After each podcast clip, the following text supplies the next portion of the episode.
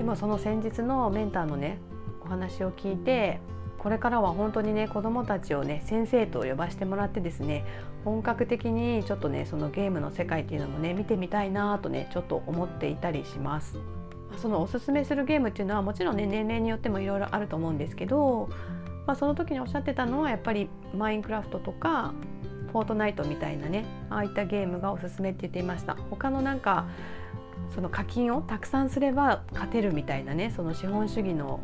闇みたいなのをねこう後押しするようなねそういうゲームはダメなんだけどそうじゃなくてただそのやっぱり純粋に何かを作り上げていくとか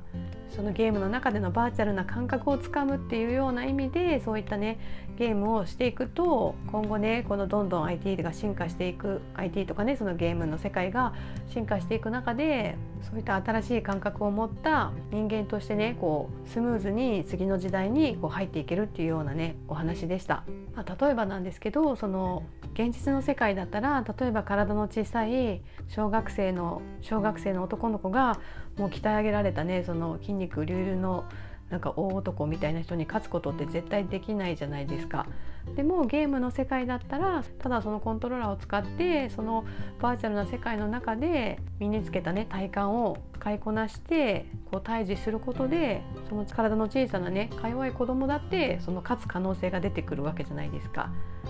まあ、もっと言えば例えば障害者の方でリアルな世界では歩いたり走ったりもできないんだけどそのバーチャルの世界に入ってしまえば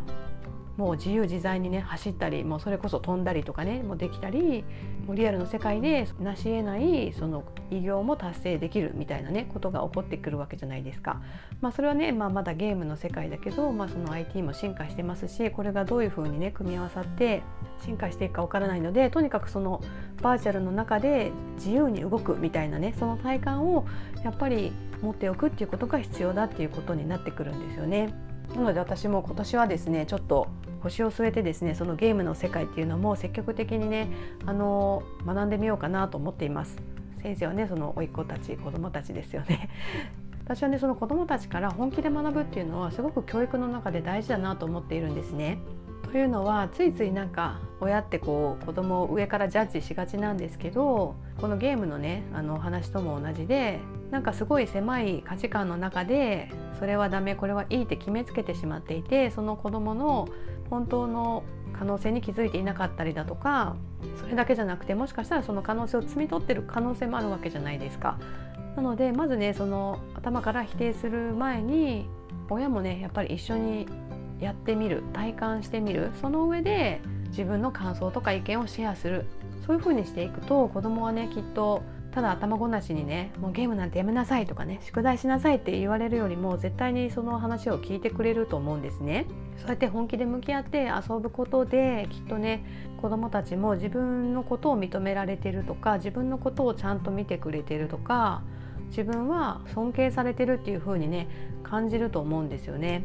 まずはそこがスタートなのかなと思っていて何かねその子供と親との間でこうやってほしいことやってほしくないことがあってねこう対立のようになってしまう時ってまずまずはねそこが大事なのかなと思っていて頭ごなしに注意する前にまずは親も一緒に本気でやってみる。一緒に本気で遊んでみる、まあ、そうすることできっとね今まで見えてなかった子どもさんの可能性だったりとか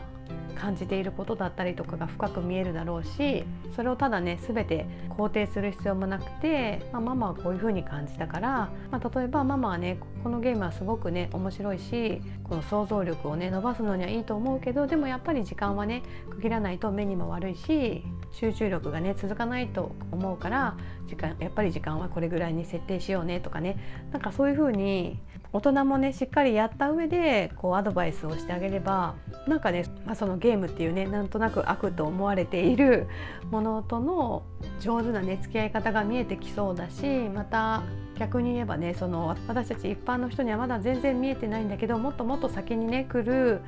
もっと進化した時代には今ねそうやって子どもたちが夢中になってねやっているゲームその中にもなんかすごくね必要なスキルだったりとか大切になってくる感覚っていうのがね